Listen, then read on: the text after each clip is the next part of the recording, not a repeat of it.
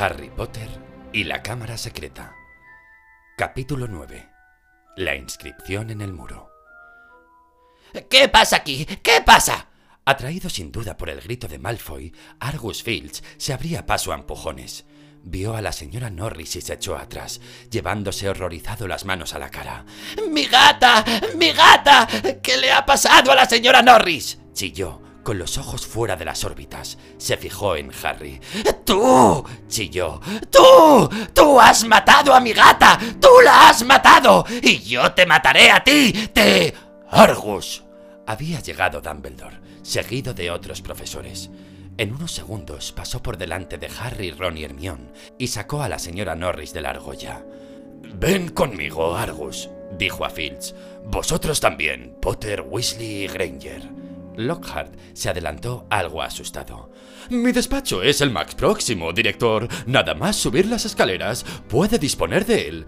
Gracias, Gilderoy, respondió Dumbledore. La silenciosa multitud se apartó para dejarles paso. Lockhart, nervioso y dándose importancia, siguió a Dumbledore a paso rápido. Lo mismo hicieron la profesora McGonagall y el profesor Snape. Cuando entraron en el oscuro despacho de Lockhart, hubo un gran revuelo en las paredes. Harry se dio cuenta de que algunas de las fotos de Lockhart se escondían de la visita, porque llevaban los rulos puestos. El Lockhart de carne y hueso encendió las velas de su mesa y se apartó. Dumbledore dejó a la señora Norris sobre la pulida superficie y se puso a examinarla.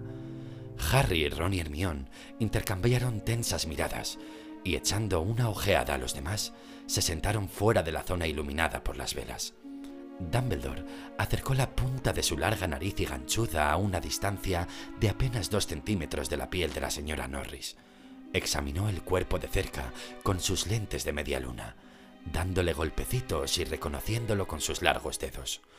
La profesora McGonagall estaba casi tan inclinada como él, con los ojos entornados.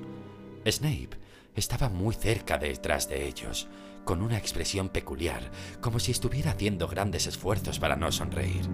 Y Lockhart rondaba alrededor del grupo haciendo sugerencias. Puede concluirse que fue un hechizo lo que le produjo la muerte. Quizá la tortura metafórica. He visto muchas veces sus efectos. Es una pena que no me encontrara allí porque conozco el contrahechizo que la habría salvado. Los sollozos sin lágrimas convulsivos de Fields acompañaban los comentarios de Lockhart. El conserje se desplomó en una silla junto a la mesa, con la cara entre las manos, incapaz de dirigir la vista a la señora Norris. Pese a lo mucho que detestaba a Fields, Harry no pudo evitar sentir compasión por él, aunque no tanta como la que sentía por sí mismo. Si Dumbledore creía a Fields, lo expulsarían sin ninguna duda. Dumbledore murmuraba ahora extrañas palabras en voz casi inaudible. Golpeó a la señora Norris con su varita, pero no sucedió nada. Parecía como si acabara de ser disecada. Recuerdo que sucedió algo muy parecido en Ugadudu, dijo Lockhart. Una serie de ataques. La historia completa está en mi autobiografía. Pude proveer al poblado de varios amuletos que acabaron con el peligro inmediatamente. Todas las fotografías de Lockhart que había en las paredes movieron la cabeza de arriba abajo confirmando lo que éste decía. A una se le había olvidado quitarse la redecilla del pelo. Finalmente, Dumbledore se incorporó. No está muerta, Argus, dijo con cautela. Lockhart interrumpió de repente su cálculo del número de asesinatos evitados por su persona. ¿Que no está muerta? preguntó Filch entre sollozos, mirando por entre los dedos a la señora Norris. ¿Y por qué está rígida? La han petrificado, explicó Dumbledore. Ah, ya me parecía a mí, dijo Lockhart. Pero no podría decir cómo. ¡Pregúntele! chilló Filch, volviendo a Harry su cara con manchas y llena de lágrimas. Ningún estudiante de segundo curso podría haber hecho esto, dijo Dumbledore con firmeza. Es magia negra muy avanzada. ¡Lo hizo él! saltó Filch y su hinchado rostro enrojeció.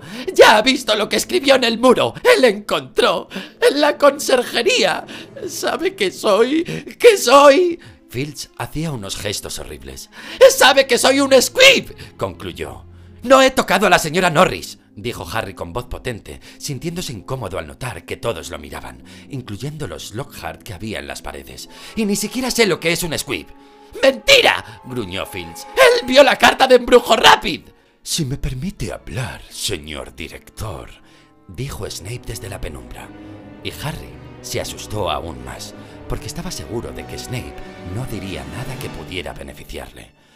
Potter y sus amigos simplemente podrían haberse encontrado en el lugar menos adecuado, en el momento menos oportuno, dijo, aunque con una leve expresión de desprecio en los labios, como si lo pusiera en duda.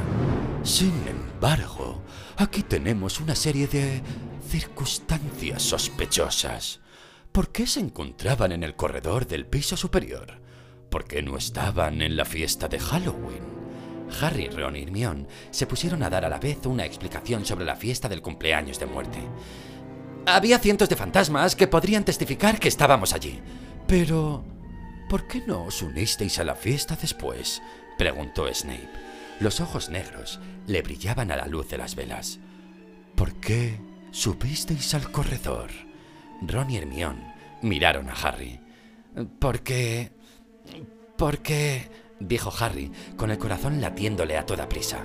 Algo le decía que parecería muy rebuscado si explicaba que lo había conducido hasta allí una voz que no salía de ningún sitio y que nadie sino él había podido oír. Porque estábamos cansados y queríamos ir a la cama, dijo. ¿Sin cenar? preguntó Snape. Una sonrisa de triunfo había aparecido en su adusto rostro. No sabía que los fantasmas dieran en sus fiestas comida buena para los vivos. No teníamos hambre, dijo Ron con voz potente, y las tripas le rugieron en aquel preciso instante. La desagradable sonrisa de Snape se ensanchó más. Tengo la impresión, señor director, de que Potter no está siendo completamente sincero, dijo. Podría ser una buena idea privarle de determinados privilegios hasta que se avenga a contarnos toda la verdad. Personalmente, creo que debería ser apartado del equipo de Quidditch de Gryffindor hasta que decida no mentir. Francamente, Severus, dijo la profesora McGonagall bruscamente, no veo razón para que el muchacho deje de jugar al Quidditch. Este gato no ha sido golpeado en la cabeza con el palo de una escoba. No tenemos ninguna prueba de que Potter haya hecho algo malo. Dumbledore miraba a Harry de forma inquisitiva. Ante los vivos ojos azul claro del director, Harry se sentía como si le examinaran por rayos X. Es inocente hasta que se demuestre lo contrario, Severus, dijo con firmeza. Snape parecía furioso, igual que Fields. ¡Han petrificado a mi gata! gritó. Tenía los ojos desorbitados. ¡Exijo que se castigue a los culpables! Podremos curarla, Argus, dijo Dumbledore armándose de paciencia. La señora Sprout ha conseguido mandrágoras recientemente.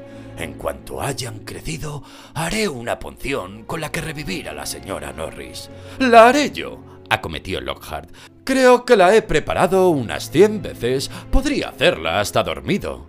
Disculpe, dijo Snape con frialdad, pero creo que el profesor de pociones de este colegio soy yo. Hubo un silencio incómodo. Podéis iros, dijo Dumbledore a Harry, Ron y Hermione. Se fueron deprisa pero sin correr. Cuando estuvieron un piso más arriba del despacho de Lockhart, entraron en una aula vacía y cerraron la puerta con cuidado. Harry miró las caras ensombrecidas de sus amigos.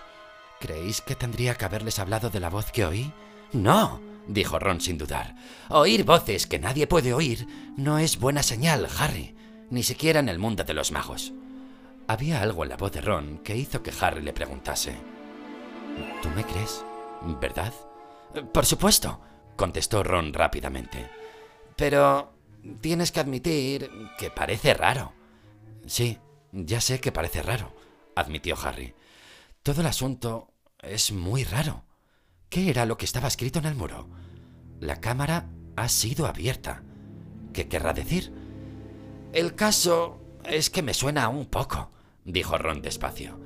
Creo que alguien me contó una vez una historia de que había una cámara secreta en Hogwarts. A lo mejor fue Bill. ¿Y qué demonios es un squib? preguntó Harry. Para sorpresa de Harry, Ron ahogó una risita. bueno, no es que sea divertido realmente, pero tal como es Fields, dijo.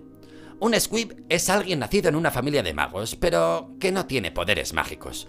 Todo lo contrario a los magos de hijos de familia Magel, solo que los squibs son casos muy raros. Si Phil se está tratando de aprender magia mediante un curso de embrujo rápido, seguro que es un squib. Eso explica muchas cosas, como que odie tanto a los estudiantes.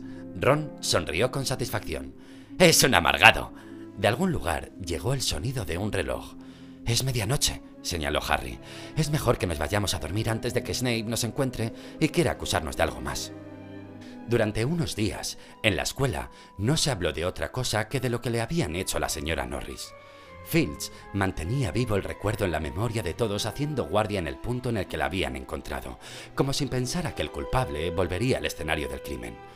Harry le había visto fregar la inscripción del muro con el quitamanchas mágicos multiusos de la señora Scower, pero no había servido de nada. Las palabras seguían tan brillantes como el primer día. Cuando Fields no vigilaba el escenario del crimen, merodeaba por los corredores con los ojos enrojecidos, ensañándose con estudiantes que no tenían ninguna culpa e intentando castigarlos por faltas imaginarias como respirar demasiado fuerte o estar contento. Ginny Weasley parecía muy afectada por el destino de la señora Norris. Según Ron, era una gran amante de los gatos. Pero si no conocías a la señora Norris, le dijo Ron para animarla. La verdad es que estamos mucho mejor sin ella. A Ginny le tembló el labio. Cosas como estas no suelen suceder en Hogwarts. Atraparán al que haya sido y lo echarán de aquí inmediatamente. Solo espero que le dé tiempo de petrificar a Fields antes de que lo expulsen. E-, esto es broma, añadió apresuradamente al ver que Ginny se ponía blanca. Aquel acto vandálico también había afectado a Hermione. Ya era habitual en ella pasar mucho tiempo leyendo, pero ahora prácticamente no hacía otra cosa. Cuando le preguntaban qué buscaba, no obtenían respuesta y tuvieron que esperar al miércoles siguiente para enterarse. Harry se había tenido que quedar después de la clase de pociones porque Snape le había mandado limpiar los gusanos de los pupitres. Tras comer apresuradamente, subió para encontrarse con Ron en la biblioteca, donde vio a Justin Finch Fletchley, el chico de la casa de Hufflepuff con el que coincidían en herbología, que se le acercaba. Harry acababa de abrir la boca para decir hola cuando Justin lo vio, cambió de repente de rumbo y se marchó deprisa en sentido opuesto. Harry encontró a Ron al fondo de la biblioteca, midiendo sus deberes de historia de la magia.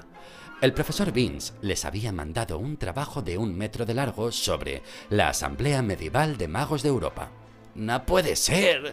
Todavía me quedan 20 centímetros, dijo furioso Ron soltando el pergamino, que recuperó su forma de rollo. Y Hermión ha llegado al metro y medio con su letra diminuta. ¿Dónde está? preguntó Harry cogiendo la cinta métrica y desenrollando su trabajo. En algún lado por allá, respondió Ron señalando hacia las estanterías. Buscando otro libro. Creo que quiere leerse la biblioteca entera antes de Navidad. Harry le contó a Ron que Justin Finch Fletchley lo había esquivado y se había alejado de él a toda prisa. No sé por qué te preocupa, si siempre has pensado que era un poco idiota, dijo Ron, escribiendo con la letra más grande que podía. Todas estas tonterías sobre lo maravilloso que es Lockhart. Hermione surgió de entre las estanterías. Parecía disgustada, pero dispuesta a hablarles por fin. No queda ni uno de los ejemplares que había en el colegio. Se han llevado la historia de Hogwarts, dijo, sentándose junto a Harry y Ron. Y hay una lista de espera de dos semanas. Lamento haberme dejado en casa mi ejemplar, pero con todos los libros de Lockhart no me cabía en el baúl. ¿Para qué lo quieres? le preguntó Harry. Para lo mismo que el resto de la gente, contestó Hermione. Para leer la leyenda de la Cámara de los Secretos. ¿Qué es eso? Preguntó Harry al instante. Eso quisiera saber yo. Pero no lo recuerdo, contestó Hermión mordiéndose el labio. Y no consigo encontrar la historia en ningún otro lado. Hermión, déjame leer tu trabajo, le pidió Ron desesperado mirando el reloj. No, no quiero, dijo Hermión repentinamente severa. Has tenido diez días para acabarlo. Solo me faltan seis centímetros. Venga. Sonó la campana. Ron y Hermión se encaminaron al aula de historia de la magia discutiendo. Historia de la magia era la asignatura más aburrida de todas. El profesor Vince, que la impartía, era el único profesor fantasma que tenían, y lo más emocionante que sucedía en sus clases era su entrada en el aula a través de la pizarra. Viejo y consumido, mucha gente decía que él no se había dado cuenta de que se había muerto. Simplemente, un día se había levantado para ir a dar la clase y se había dejado el cuerpo en una butaca, delante de la chimenea de la sala de los profesores. Desde entonces, había seguido la misma rutina sin la más leve variación. Aquel día fue igual de aburrido. El profesor Beans abrió sus apuntes y los leyó con un sonsonete monótono, como el de una aspiradora vieja, hasta que casi toda la clase hubo entrado en un sopor profundo, solo alterado de vez en cuando el tiempo suficiente para tomar nota de un nombre o de una fecha y volver a adormecerse. Llevaba una media hora hablando cuando ocurrió algo insólito. Hermión alzó la mano. El profesor Beans, levantando la vista a mitad de una lección horrorosamente aburrida sobre la Convención Internacional de Brujos de 1289, parecía sorprendido. ¿Señorita? Granger, profesor. Pensaba que quizás usted pudiera hablarnos sobre la Cámara de los Secretos, dijo Hermión con voz clara. Dean Thomas, que había permanecido boquiabierto mirando por la ventana, salió de su trance dando un respingo. Lavender Brown levantó la cabeza y a Neville le resbaló el codo de la mesa. El profesor Beans parpadeó. Mi disciplina es la historia de la magia, dijo con su voz seca jadeante. Me ocupo de los hechos, señorita Granger, no de los mitos ni de las leyendas. Se aclaró la garganta con un pequeño ruido que fue como un chirrido de tiza y prosiguió. en septiembre de aquel año, un subcomité de hechiceros sardos... balbuceó y se detuvo. De nuevo en el aire se agitaba la mano de Hermión. ¿Señorita Grant? Disculpe, señor. ¿No tienen siempre las leyendas una base real? El profesor Beans la miraba con tal estupor que Harry adivinó que ningún estudiante lo había interrumpido nunca, ni estando vivo ni estando muerto. Veamos, dijo lentamente el profesor Beans. Eh, sí, eh, creo que eso se podría discutir. Miró a Hermión como si nunca hubiera visto bien a un estudiante. Sin embargo, la leyenda por la que usted me pregunta es una patraña hasta tal punto exagerada, yo diría incluso absurda. La clase entera estaba ahora pendiente de las palabras del profesor Beans. Este miró a sus alumnos y vio que todas las caras estaban vueltas hacia él. Harry se sentía completamente desconcertado al ver unas muestras de interés tan inusitadas. Muy bien, dijo despacio. Veamos, la Cámara de los Secretos. Todos ustedes saben, naturalmente, que Hogwarts fue fundado hace unos mil años. No sabemos con certeza la fecha exacta, por los cuatro brujos más importantes de la época. Las cuatro casas del colegio reciben su nombre de ellos.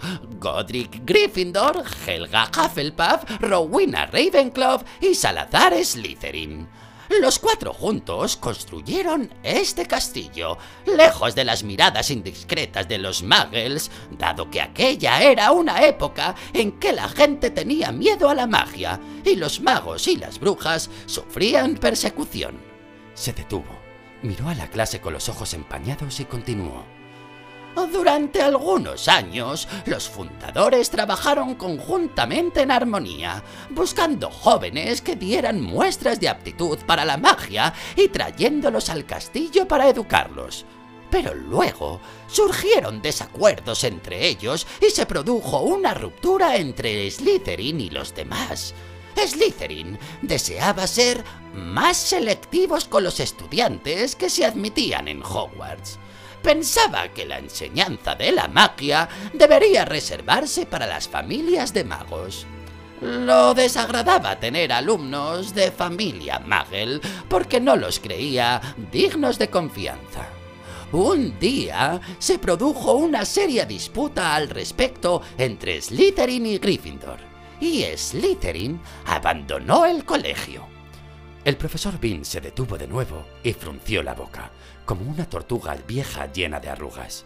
Esto es lo que nos dicen las fuentes históricas fidedignas, dijo.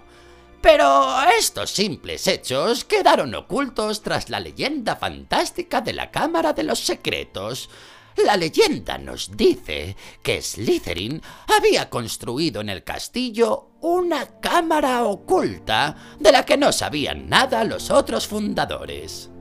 Slytherin, según la leyenda, selló la Cámara de los Secretos para que nadie la pudiera abrir hasta que llegara al colegio su auténtico heredero. Solo el heredero podría abrir la Cámara de los Secretos, desencadenar el horror que contiene y usarlo para librar al colegio de todos los que no tienen derecho a aprender magia. Cuando terminó de contar la historia, se hizo el silencio, pero no era el silencio habitual, soporífero de las clases del profesor Vince. Flotaba en el aire un desasosiego, y todo el mundo le seguía mirando, esperando que continuara. El profesor Vince parecía levemente molesto. Eh, por supuesto, esta historia es un completo disparate, añadió. Naturalmente, el colegio entero ha sido registrado varias veces en busca de la cámara por los magos mejor preparados. ¡No existe! Es un cuento inventado para asustar a los crédulos. Hermión volvió a levantar la mano. Profesor, ¿a qué se refiere usted exactamente al decir el horror que contiene la cámara? Se cree que es algún tipo de monstruo al que solo podrá dominar el heredero de Slytherin, explicó el profesor Beans con su voz seca y aflautada. La clase intercambió miradas nerviosas. Eh, pero ya les digo que no existe, añadió el profesor Beans revolviendo en sus apuntes. No hay tal cámara ni tal monstruo. Pero, profesor, comentó Simus Finnegan, si solo el auténtico heredero de Slytherin puede abrir la cámara, Nadie más podría encontrarla, ¿no? ¡Ah, ¡Tonterías, O'Faltry! repuso el profesor Beans en tono algo airado. Si una larga sucesión de directores de Hogwarts no la han encontrado.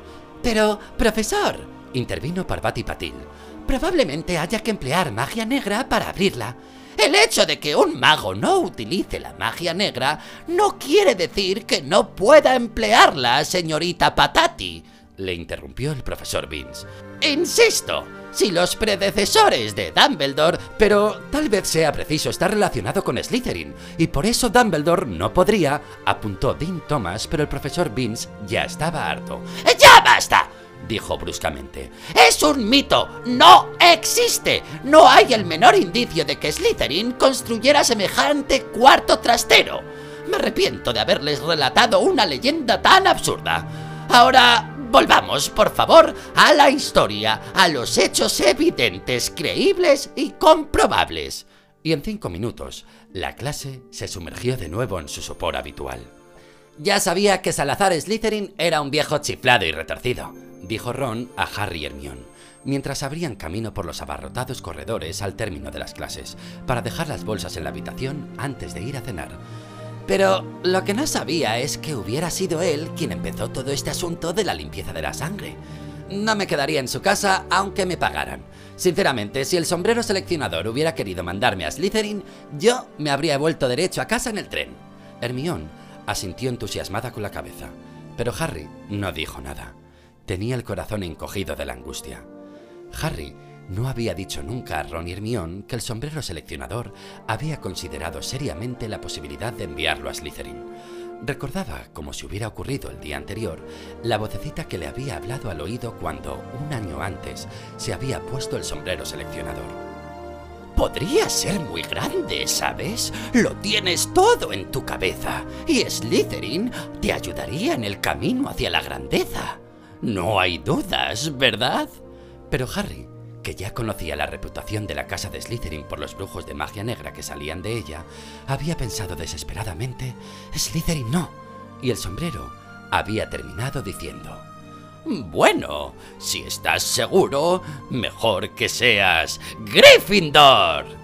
Mientras caminaban empujados por la multitud, pasó Colin Creevy. ¡Eh, Harry! Hola, Colin dijo Harry sin darse cuenta. Harry, Harry, en mi clase un chaval ha estado diciendo que tú eres... Pero Colin era demasiado pequeño para luchar contra la marea de gente que lo llevaba hacia el gran comedor. Le oyeron chillar. ¡Hasta luego, Harry! y desapareció. ¿Qué es lo que dice sobre ti un chaval de su clase? preguntó Hermione. Que soy el heredero de Slytherin, supongo dijo Harry, y el corazón se le encogió un poco más al recordar cómo lo había rehuido Justin Finch Fletchley a la hora de la comida. La gente aquí es capaz de creerse cualquier cosa, dijo Ron con disgusto. La masa de alumnos se aclaró y consiguieron subir sin dificultad al siguiente rellano. ¿Crees que realmente hay una cámara de los secretos? preguntó Ron a. No lo sé, respondió ella frunciendo el entrecejo. Dumbledore no fue capaz de curar a la señora Norris, y eso me hace sospechar que quien quiera que la atacase no debía de ser... bueno, humano. Al doblar la esquina, se encontraron en un extremo del mismo corredor en el que había tenido lugar la agresión. Se detuvieron y miraron. El lugar estaba tal como lo habían encontrado aquella noche, salvo que ningún gato tieso colgaba de la argolla en que se fijaba la antorcha, y que había una silla apoyada contra la pared del mensaje. La cámara ha sido abierta. Aquí es donde Filch ha estado haciendo guardia, dijo Ron. Se miraron unos a otros. El corredor se encontraba desierto. No hay nada malo en echar un vistazo, dijo Harry, dejando la bolsa en el suelo y poniéndose a gatear en busca de alguna pista. Esto está chamuscado, dijo. Aquí y aquí. Ven y mira esto, dijo Hermión. Es extraño. Harry se levantó y se acercó a la ventana más próxima a la inscripción de la pared.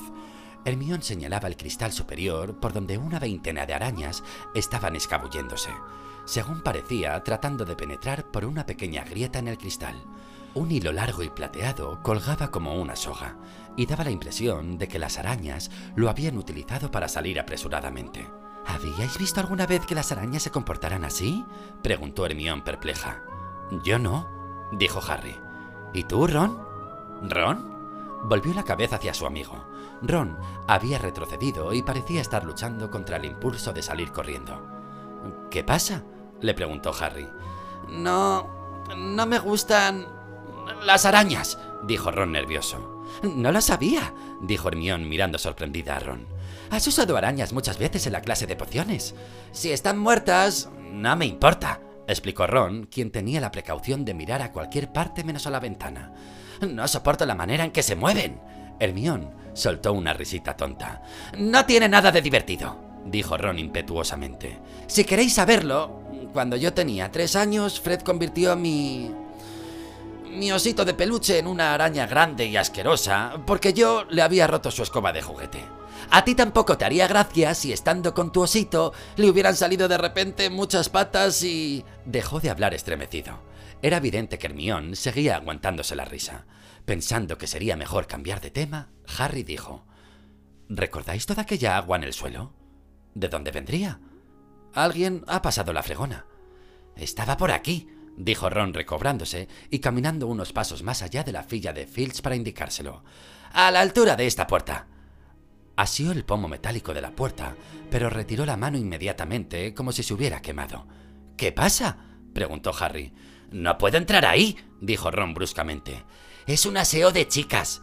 Pero Ron, si no habrá nadie dentro dijo Hermión poniéndose derecha y acercándose. Aquí es donde está Myrtle la Llorona. Venga, echemos un vistazo. Y sin hacer caso del letrero de no funciona, Hermión abrió la puerta. Era el cuarto de baño más triste y deprimente en que Harry había puesto nunca los pies. Debajo de un espejo grande, quebrado y manchado, había una fila de lavabos de piedra en muy mal estado. El suelo estaba mojado y reflejaba la luz triste que daban las llamas de unas pocas velas que se consumían en sus palmatorias. Las puertas de los retretes estaban rayadas y rotas, y una colgaba fuera de los goznes. Hermión les pidió silencio con un dedo en los labios y se fue hasta el último retrete. Cuando llegó, dijo: Hola Myrtle, ¿qué tal? Harry y Ron se acercaron a ver. Myrtle la llorona estaba sobre la cisterna del retrete, reventándose un grano de la barbilla.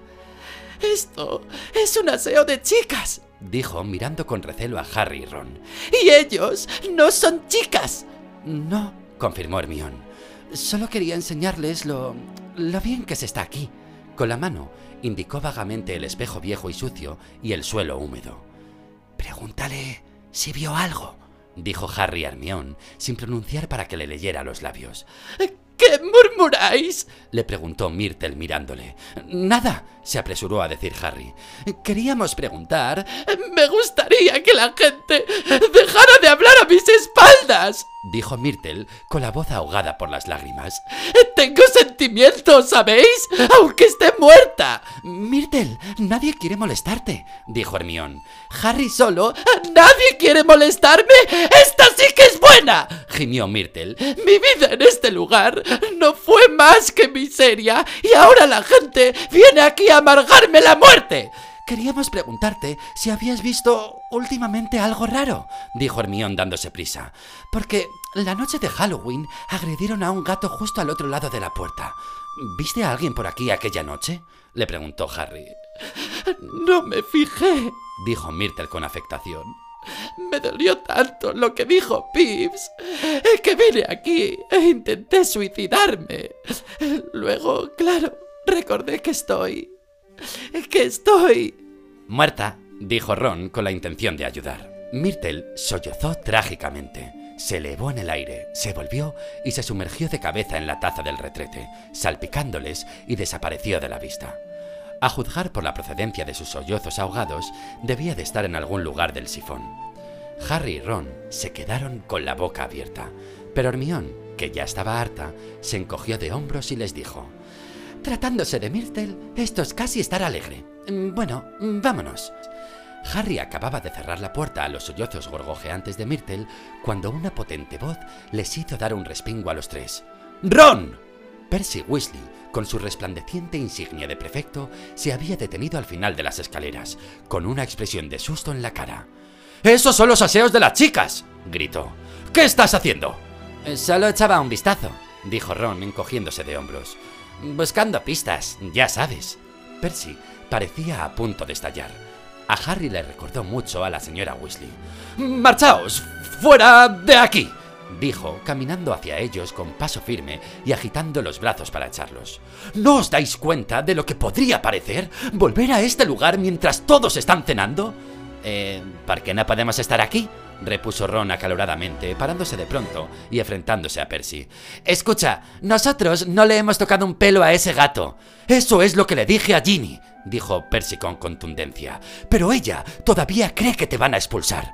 No la he visto nunca tan afectada, llorando amargamente. Podrías pensar un poco en ella. Y además, todos los de primero están asustados. A ti no te preocupa, Ginny, replicó Ron, enrojecido hasta las orejas. A ti solo te preocupa que yo eche a perder tus posibilidades de ser representante del colegio. Cinco puntos menos para Gryffindor, dijo Percy secamente, llevándose una mano a su insignia de prefecto. Y espero que esto te enseñe la lección. Se acabó el hacer de detective, o de lo contrario, escribiré a mamá. Y se marchó con el paso firme y la nuca tan colorada como las orejas de Ron. Aquella noche, en la sala común, Harry, Ron y Hermione escogieron los asientos más alejados del de Percy. Ron estaba todavía muy de mal humor y seguía emborronando sus deberes de encantamientos, cuando, sin darse cuenta, cogió su varita mágica para quitar las manchas y el pergamino empezó a arder. Casi echando tanto humo como sus deberes, Ron cerró de golpe el libro Reglamentarios de Hechizos Clase 2. Para sorpresa de Harry, Hermione lo imitó. Pero, ¿Quién podría ser? dijo con voz tranquila, como si continuara una conversación que hubiera estado manteniendo. ¿Quién querría echar de Hogwarts a todos los Squibs y a los de la familia Muggle? Pensemos, dijo Harry con simulado desconcierto. ¿Conocemos a alguien que piense que los que vienen de familia Muggle son escoria? Miró a Hermione. Hermione miró hacia atrás, poco convencida. Si te refieres a Malfoy, naturalmente, dijo Ron. Ya lo oísteis. Los próximos seréis los sangre sucia. Venga, no hay más que ver su asquerosa cara de rata para saber que es él. ¿Malfoy el heredero de Slytherin? dijo escépticamente Hermione. Fíjate en su familia, dijo Harry cerrando también sus libros. Todos han pertenecido a Slytherin. Él siempre alardea de ello. Podrían perfectamente ser descendientes del mismísimo Slytherin. Su padre es un verdadero malvado. Podrían haber conservado durante siglos la llave de la Cámara de los Secretos, dijo Ron, pasándosela de padres a hijos. Bueno, dijo cautamente Hermión. Supongo que... puede ser. Pero... ¿Cómo podríamos demostrarlo? preguntó Harry en tono de misterio. Habría una manera, dijo Hermión, hablando despacio, bajando aún más la voz y echando una fugaz mirada a Percy.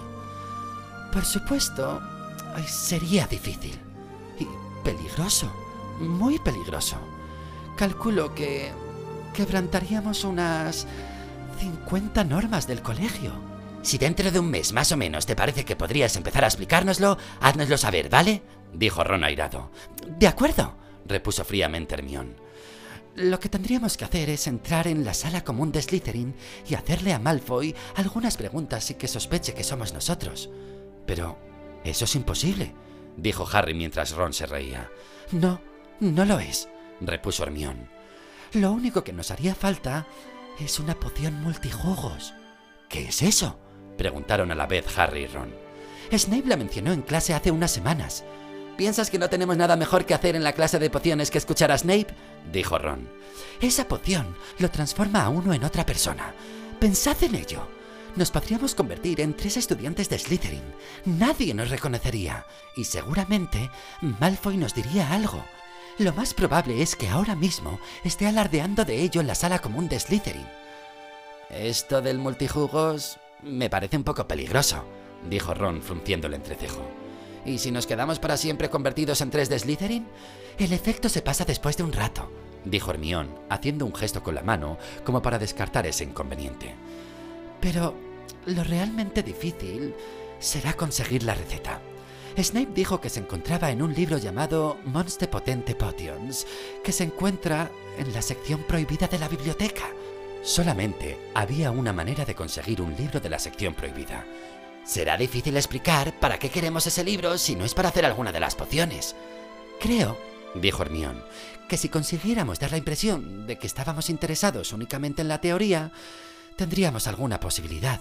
No te fastidia, ningún profesor se va a tragar eso, dijo Ron. Tendría que ser muy tonto.